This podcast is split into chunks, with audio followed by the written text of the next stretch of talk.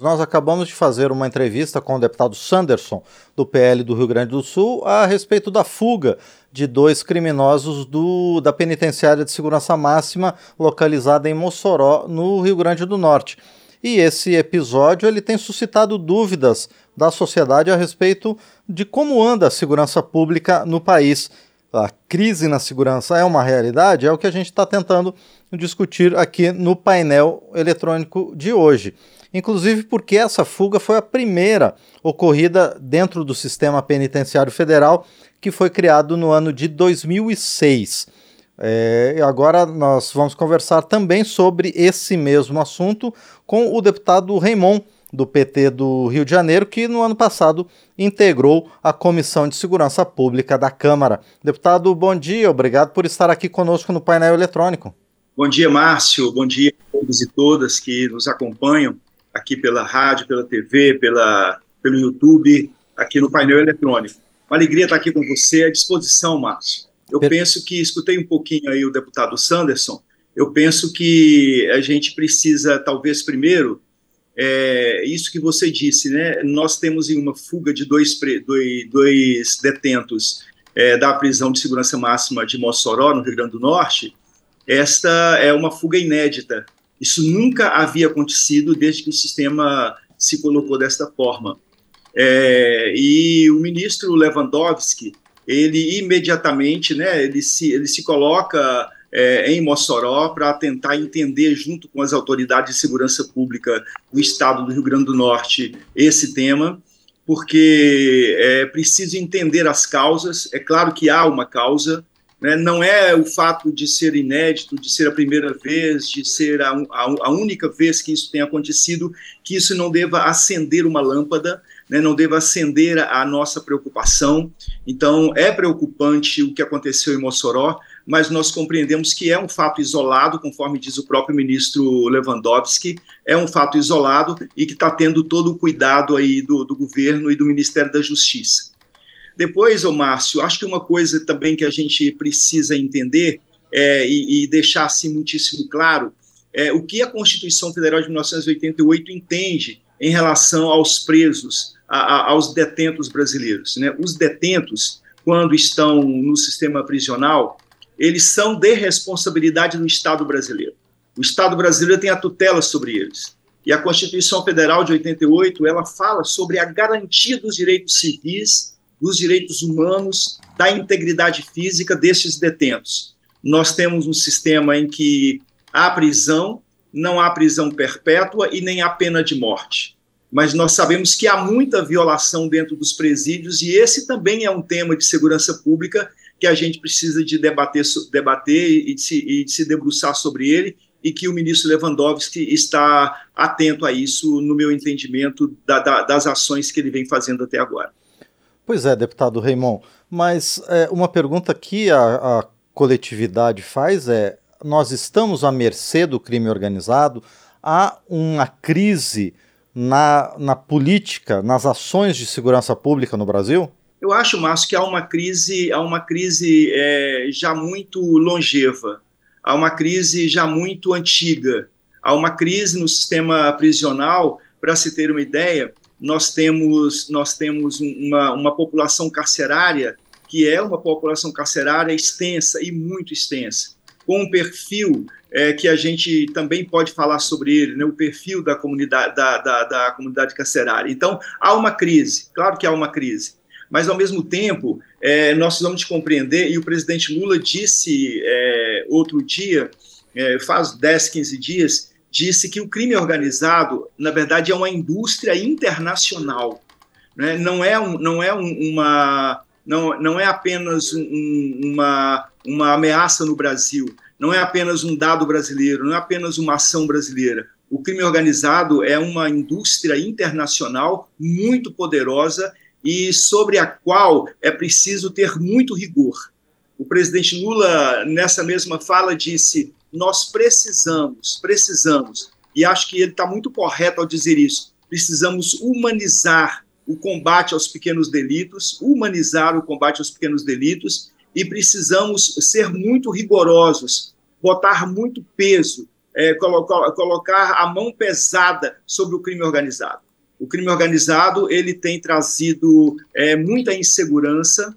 É, eu sou do Rio de Janeiro. Né? O Rio de Janeiro nós convivemos com a milícia, convivemos com o tráfico, convivemos com o crime organizado, convivemos com um desmando que, na verdade, muitas vezes nega o ir e vir.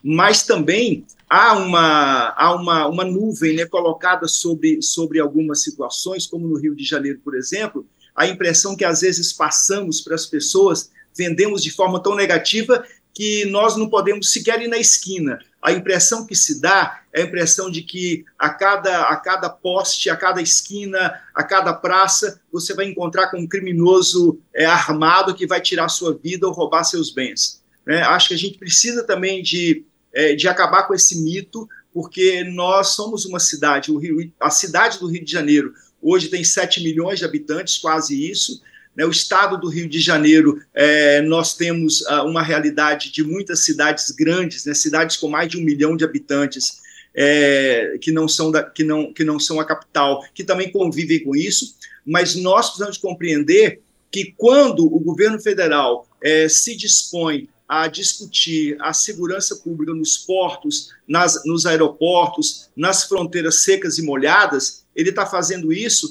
para entender que, na verdade, o crime organizado ele não é culpa das comunidades empobrecidas, ele não é culpa das favelas, ele, na verdade, está muito bem estabelecido em organizações internacionais. Então, esta é uma luta que nós não podemos perder de vista. Então, está muito correto o presidente Lula ao dizer que esta é uma, uma indústria é, internacionalizada muito mais poderosa do que grandes empresas. Ele citou a Volkswagen, a General Motors, mas nós podemos citar outras empresas que é mais poderosa do que essas empresas, mas nós estamos atentos para fazer esse para fazer esse debate. E aí, Márcio, é preciso compreender que quando nós falamos de sistema prisional, e aí a gente a gente está é, é tá falando, é, claro que de combate ao crime organizado, e, a, e, as prisões de segurança máxima, quando, como é o caso de Mossoró, elas se prestam a isso, né, a, a ter nos seus espaços os grandes criminosos, os, as grandes cabeças do crime organizado brasileiro, mas pensar que esse crime organizado brasileiro está em conexão né, com o crime organizado internacional, do tráfico de armas, do tráfico de pessoas, do tráfico de drogas. E aí a gente precisa ter um olhar que é um olhar internacionalizado, um olhar mundial. E por isso, né, às vezes as pessoas não compreendem como é que o presidente Lula fala de portos, aeroportos, fronteiras secas e molhadas, mas fala também na, fala também na Organização das Nações Unidas, fala também na Organização é, Africana, como esteve agora esses dias, é, fala para o mundo inteiro que a gente precisa de combater o crime organizado. Então, esta é uma luta que a gente precisa fazer e fazer o tempo todo. Agora, tem um, tem um, um detalhe, né, que às vezes pode parecer um detalhe, mas não é, para mim é ponto fundamental, e por mais que isso seja mais demorado, a gente precisa compreender que o processo passa não apenas pelo, pelo aumento de efetivo policial, e que é importante, não apenas passa pelo aumento é, de armamento que, que seja competitivo nas mãos das polícias, isso também é importante, mas nós vamos compreender que o caminho que nós estamos traçando tem que ser um caminho de prevenção e, portanto, o caminho de prevenção, por mais que ele demore, ele passa por um processo de educação, por um processo é, de construção de cidadania do nosso povo. Vou te dar dois exemplos muito simples, muito simples, que, que as pessoas dizem, ah, mas isso é muito pouco. É, eu compreendo que não é tudo, mas eu compreendo que são passos importantes. No ano passado, a Câmara Federal aprovou um aumento de pena para roubo de celulares. Então, nós chegamos a, a, uma, a, uma, a uma majoração da pena que poderia chegar, segundo a legislação aprovada no plenário da Câmara é, no, no, final do ano, no mês de outubro ou novembro, de aumentar para oito anos. Imagina a prisão por conta do roubo de celulares. Aí o governo, o governo, o que, é que o governo faz? O governo lança um aplicativo de celular seguro, que aí ele inibe, aí ele previne, aí ele, ele manda uma mensagem para aquele que vai roubar o celular que não vai adiantar, porque a hora que ele roubar o celular, aquele celular vai ser inutilizado, vai ser bloqueado, ele não vai ter a, não vai ter a, a, a, a memória daquele celular, nem condição de usar aquele celular. É, um outro exemplo, o governo lança recentemente agora o chamado pé de meia, que é a tentativa de segurar os nossos meninos no ensino médio, segurar os nossos meninos na educação, na educação básica, segurar os nossos meninos na possibilidade de eles construírem, né, a partir do Enem, a partir do acesso ao ensino superior, a possibilidade de, de permanência é, na educação. E aí, olha como é importante, Márcio no, no, nosso sistema prisional, só para voltar no sistema prisional, são dados do Infopem, o sistema que compartilha informações do sistema prisional, do sistema é, é, prisional brasileiro. Nós temos 317 mil presos sem completar o ensino fundamental. Nós temos 101 mil, 102 mil presos sem completar, é, é sem completar o ensino médio. Nós temos 18.700 presos analfabetos apenas 66 mil com ensino médio e apenas 4 mil com ensino superior. Nós estamos falando de uma população carcerária que tem 49,88% de pardos, 32,29% de brancos, 16,81% de negros, 8%, é, é, aliás, 0,8% de amarelos e 0,21% de indígenas. Esses dados são dados que nós temos que debruçar sobre eles, porque senão nós vamos entender que a, a, a, a solução para o sistema prisional é mais punição, mais punição, mais punição e menos educação. A educação é o caminho, é mais demorado, mas é o caminho. É claro que a educação, ela não vai, o governo não vai pensar a educação e deixar de lado o combate ao crime organizado né, não pode deixar de lado o crime organizado, e acho que o governo tem feito isso. A apreensão de armas e drogas no Rio de Janeiro no ano de 2023, é, eu, eu infelizmente não tenho aqui os dados para lhe passar, mas assim, é num aumento vertiginoso, vertiginoso. Então nós temos muita apreensão de droga, muita apreensão de armas, e é preciso, na verdade, sufocar, é preciso, na verdade, estrangular né, as potencialidades do crime organizado, portanto, a, a, a vigilância nas fronteiras secas e molhadas, a, na, na, nos portos e aeroportos, e também o diálogo com as comunidades internacionais que têm discutido a questão do crime organizado.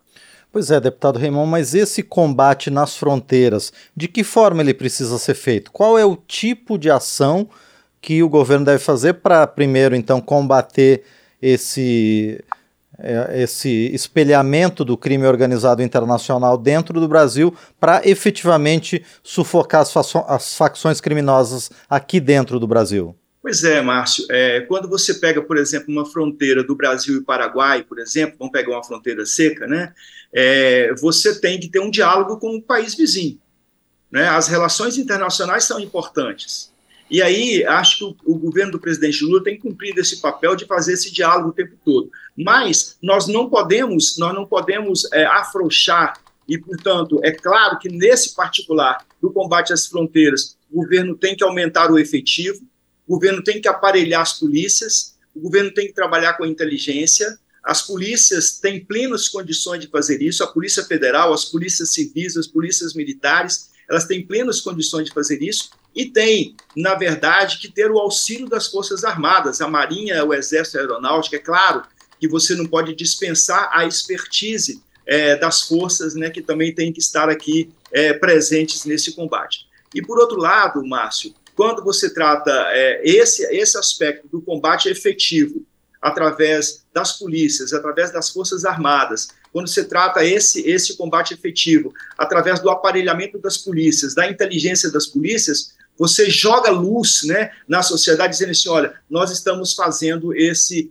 esse movimento é, acontecer. O, o, o, o, presidente Lula né, é, a, a, orientou, né, e foi feito no, no, ano de 2023, foi coordenado pelo ministro Silvio Almeida de Direitos Humanos, foi o compromisso do governo com o Sistema Nacional de, Pre, de Prevenção é, é, a, a, as ações né, do crime organizado e, e, portanto, também as ações é, contrárias a, a, a, aquilo, que, aquilo que depois acontece, depois de, de, de nós termos o nosso sistema prisional é, abarrotado, como a gente tem, de quase um milhão de presos. Então, nós precisamos é, nesse sentido, acho que para a gente efetivamente chegar ao cidadão, que é o que mais interessa, né? Se a gente hoje perguntar a um cidadão nas ruas, sair aqui à rua da minha casa, perguntar ao cidadão qual é o, o, o, a, a, prioridade política que o governo deve implementar, é certamente se, se ele citar três elementos, um deles será a segurança pública.